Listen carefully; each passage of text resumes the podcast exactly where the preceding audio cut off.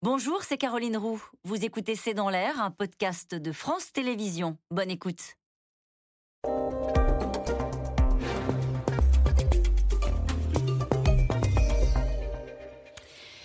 Bonsoir à toutes et à tous. C'est dans l'air l'invité. Je reçois aujourd'hui euh, David Lisnard. Il est maire de Cannes. Il est président de l'association des maires de France. Alors que les communes, et on va en parler dans un instant, prennent de plein fouet le choc de l'inflation. Je dis qu'on va en parler dans quelques instants parce que je voudrais avoir votre avis sur ce qui s'est passé cet après-midi à l'Assemblée. Le gouvernement a été interpellé sur le meurtre épouvantable de la petite Lola, 12 ans. Ça s'est passé dans le 19e arrondissement euh, de Paris. Marine Le Pen dit que la suspecte de cet acte barbare n'aurait pas dû se trouver sur le territoire français. La Première ministre appelle à la décence. Et vous il faut toujours faire preuve effectivement de, décence et de, respect d'une famille qui est endeuillée. Ceci étant, on ne peut pas balayer euh, euh, cet événement euh, comme cela. Il y a une violence, une barbarie qui échappe à toute dimension politique, ça c'est une évidence. En revanche, se pose la question évidemment de l'obligation de quitter le territoire français qui n'a pas été exécutée. Euh, il a été notifié, pardonnez-moi, je vous coupe, c'est pour les gens qui regardent, il a été au mois d'août, le 22 août, et il n'a pas été, il n'est pas obligatoire. Euh, non, mais alors ça, c'est ce que j'ai entendu tout à l'heure en venant ici. Comment une obligation peut-être ne pas être obligatoire? Ça, c'est un artifice. Et donc, il ne s'agit pas de polémiquer, mais il s'agit de demander à l'exécutif qui est là pour exécuter des décisions pourquoi il y a une telle carence. Euh, malheureusement, vous savez qu'on est entre 80 et 94 de non-exécution des obligations de quitter le territoire français. Cette impuissance publique sur l'exécution et sur les questions de sécurité en général, elle est dramatique pour les victimes, parce que si cette obligation de quitter le territoire français avait été appliquée, Lola serait encore en vie. C'est incontournable, indéniable. Et puis, elle est aussi dramatique pour la société française parce qu'elle alimente cette crise civique que l'on constate en tant que maire, qui fait que beaucoup de personnes se disent l'État est fort avec les faibles, mais il est faible avec les forts. Et ça, c'est plus acceptable. Vous savez ce que dit le garde des Sceaux quand il est interpellé sur ce sujet-là à l'Assemblée? Il dit c'est de la petite poloche. Sous-entendu, c'est de la politique politicienne. Euh, c'est pas le lieu, c'est pas le moment euh, de nous interpeller sur ce sujet-là. Non, mais je le répète, on, raisonne, on raisonne tous avec ce que l'on est. C'est-à-dire, moi, je suis père de famille. On se met à la place des parents. On n'aurait pas envie de polémique. Ceci étant, il y a euh, une question légitime politique sur cette impuissance publique que l'on constate dans les statistiques, que l'on constate dans les réalités du terrain, ben, bien sûr, et, et déliquescence de l'État régalien. Plus l'État prélève vous avez vu qu'on a passé les 45,2% de prélèvements obligatoires. Plus il dépense d'argent, moins il est performant dans ce qui relève de sa raison d'être, c'est-à-dire le régalien, la sécurité la justice. Donc il est normal que le gouvernement soit interrogé là-dessus. Et vous savez, une, enfin, pardonnez-moi, mais le fait de balayer à chaque fois en disant euh, euh, faire ça, c'est la récupération politique, ou alors c'est une expression d'extrémiste ou populiste, c'est aussi une forme politicienne. C'est aussi une récupération politicienne. C'est se placer en posture euh, de, fausse sagesse. Donc il doit y avoir un débat respectueux des victimes, respectueux des parents, mais il, était, il est normal que la représentation nationale interroge l'exécutif sur son incapacité d'exécuter. Mhm. Vous avez parlé d'impuissance publique sur les questions de sécurité. Je rappelle que vous êtes président de l'Association des maires de France. Vous sentez une dégradation de la situation sur les, en matière de sécurité dans les villes moyennes On constate, on constate, mais aussi dans les villes rurales, enfin dans les communes rurales, pardon. Euh, j'étais dans l'Allier récemment, j'étais dans le Finistère, il n'y a pas si longtemps, dans la Mayenne.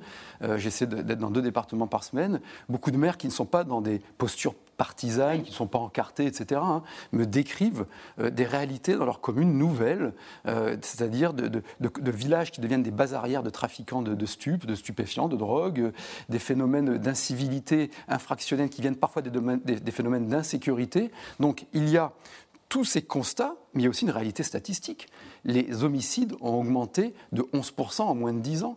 Les violences sur les personnes ont augmenté de 23% sur 5 ans. Vous dites quoi? En sauvagement de la société, comme on a entendu cette expression, où vous dites manque de moyens, manque d'effectifs sur le terrain, manque peut-être de volonté politique? Alors, manque de moyens, là aussi, bah, c'est-à-dire que quand on regarde, euh, quand on se compare par rapport au reste de, l'Europe, on a un taux de, policiers, etc., qui est plutôt dans, la fourchette haute. En revanche, on en a moins sur le terrain qu'ailleurs. La différence, c'est tous les effets de bureaucratie. C'est cette surbureaucratie, cette suradministration qui éloigne tous les agents de la fonction publique du terrain, du contact, de la réalité de leur mission. Donc, euh, euh, il ne s'agit pas de dire trop de moyens ou pas assez de moyens, trop de dépenses ou pas assez de dépenses. C'est bien plus subtil que ça, et c'est bien plus vital et urgent que cela. Il faut trancher le nœud gordien de l'excès de surbureaucratie. Vous, vous diriez que de la part du gouvernement, il y a... Euh, euh, peut-être un manque de, volontarisme politique sur ces sujets-là de la part du ministre de l'Intérieur, Gérald Darmanin, de la part du garde des Sceaux, euh, M. Dupont-Moretti, de la part même du président de la République. C'est un sujet euh, que le gouvernement devrait traiter davantage à vos bah, yeux? D'abord, l'État a été inventé pour protéger. Hein. C'est comme ça. Donc je pense que l'État devrait moins s'occuper de ce qu'il ne regarde pas et beaucoup plus de s'occuper de ce qui est son cœur de mission. bon, ça c'est une première chose. Deuxième chose, c'est pas nouveau, c'est pas propre à ce gouvernement. Ça fait au moins une quinzaine d'années qu'il y a une recentralisation, ça fait 40 ans qu'il y a une bureaucratisation, 40 ans qu'on est dans les déficits, qu'on ne s'attaque pas à la matrice de l'efficacité de l'appareil de l'État. Mais ceci étant, on voit bien que ce qui, est très, ce qui est très difficile dans cette période, et, à mon avis une grande faiblesse du gouvernement, c'est qu'il y a parfois des discours très, très emphatiques, très exagérés, euh, on ne laissera plus passer ça, on réagira avec la plus grande fermeté, puis dans la réalité, il ne se passe rien. Donc ça amplifie la crise civique, la perte de confiance de la société, ça dévalorise la parole publique et la parole politique. Vous parlez de discours, il y en a eu un, celui du président de la République, on en vient à ce qui se passe dans les, les collectivités territoriales, notamment sur la question de l'inflation. Le président en déplacement en Mayenne a dit c'est au territoire de prendre des initiatives et non pas à l'État de décider de tout. Mais quand il y a un problème, notamment sur la question de l'inflation, vous vous retournez vers l'État en disant aidez-nous. Non, d'abord, je crois que vous ne lisez pas bien euh, ce que produit l'Association des maires de France, mais je suis ravi d'entendre que le président de la République dit ça, puisque euh, au Congrès des maires en, novembre 2021, il avait dit euh, tout le contraire. et, aujourd'hui, et ça je le salue, il appelle à la décentralisation. C'est un, revirement total dans le discours. Et on va essayer de l'aider à passer aux actes. sur la question de l'inflation. Sur la question de l'inflation, on se retrouve dans une situation intenable parce que la France a abandonné sa politique de souveraineté énergétique. Pour une fois, on avait un avantage compétitif par rapport au reste du monde. On avait une filière euh, électronucléaire et hydraulique qui nous rendait souverains et indépendants. On a fait une fausse libéralisation qui en fait une hyper-réglementation et euh, on est aujourd'hui face à une situation intenable. Donc, un, quand l'État prend des décisions euh, de droit commun, elles doivent aussi s'appliquer aux collectivités. Et puis, deuxièmement, il est une évidence, c'est que d'un côté, l'État ne peut pas nous couper nos ressources Euh, nous tutéliser, comme c'est le cas depuis une quinzaine d'années, CVAE demain. Euh, pour des bonnes raisons, mais enfin on peut en parler dans les modalités, euh, taxe d'habitation, etc. Et d'un autre côté, nous dire débrouillez-vous. Mais sur la question de l'énergie notamment, vous êtes confronté à, j'imagine, des maires qui se retrouvent dans des situations absolument euh, catastrophiques. Bah, toutes les mairies de France et toutes les intercommunalités ont des difficultés aujourd'hui pour boucler leur budget. Euh, et là, vous demandez un bouclier tarifaire. Et, on demande simplement que les dispositions de droit commun, celles qui s'appliquent pour les entreprises et pour les ménages, s'appliquent pour les collectivités. C'est quand même une drôle d'approche que d'estimer qu'il n'y aurait pas la même approche. Alors, je salue, moi, la, volonté d'avancer de la Première ministre. Hein. On travaille bien avec la Première ministre, on travaille bien avec le ministre de la Transition euh, énergétique. Il y a eu des aides qui ont été annoncées? Oui, et puis au-delà des aides, c'est-à-dire qu'il y ait qu'on puisse travailler. Mais je vais au-delà. C'est-à-dire que nous, on ne veut pas être aidés. On ne demande pas à l'État. On dit simplement à l'État, nous ne sommes pas les sous-traitants de l'État. Les collectivités sont légitimes. Cessez de piocher dans, nos, ressources. Cessez de nous mettre sous tutelle administrative et sous tutelle financière. Et effectivement, on pourra régler les problèmes. Ça, c'est la philosophie générale du rapport entre, ben, bien sûr. entre l'État et les collectivités locales. longtemps qu'on entend les collectivités locales dire donnez-nous de l'autonomie, rendez-nous, au fond, cette manne financière de permettre de lever de l'impôt notamment, ce qui, ce qui vous a été... C'est une responsabilité, parce qu'on ne pourra régler les problèmes du pays que par la responsabilité, donc la liberté. Mais là, vous avez une urgence. Les maires, ils, sont confrontés à une urgence. On a entendu toutes les difficultés que ça peut poser dans les cantines scolaires. Euh, partout, la piscine. Partout, les piscines, etc. Euh, est-ce que ces municipalités-là, auxquelles nous pensons euh, à l'instant, peuvent faire face à une nouvelle hausse du prix de l'énergie? Ça risque d'aller dans ce sens-là. Ah, il y a des communes qui.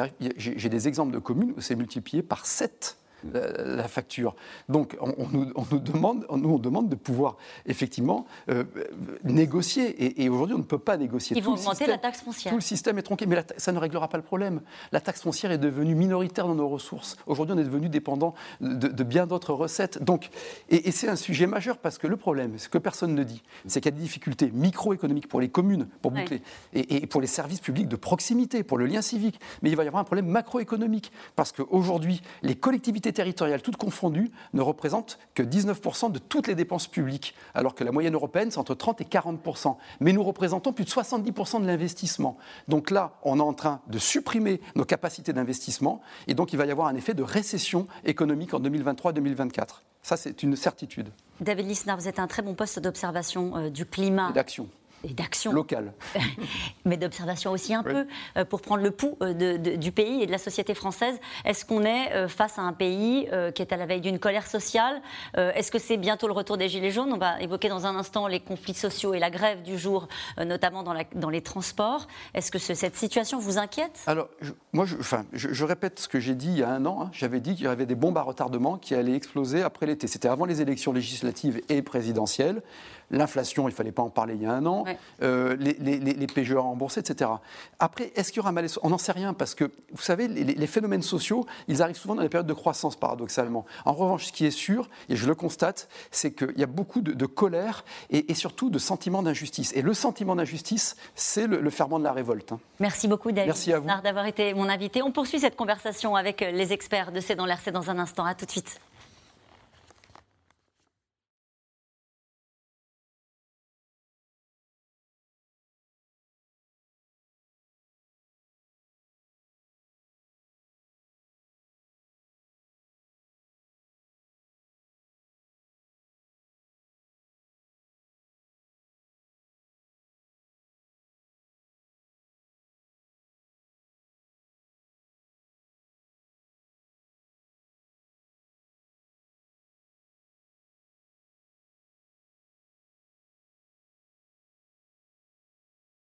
Ouais, ouais, avec la sécurité. Bon, c'était pas très précis comme questionnement, mais.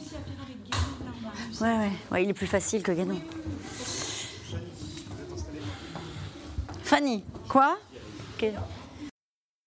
C'était C'est dans l'air, un podcast de France Télévisions. Alors s'il vous a plu, n'hésitez pas à vous abonner. Vous pouvez également retrouver les replays de C'est dans l'air en vidéo sur France.tv.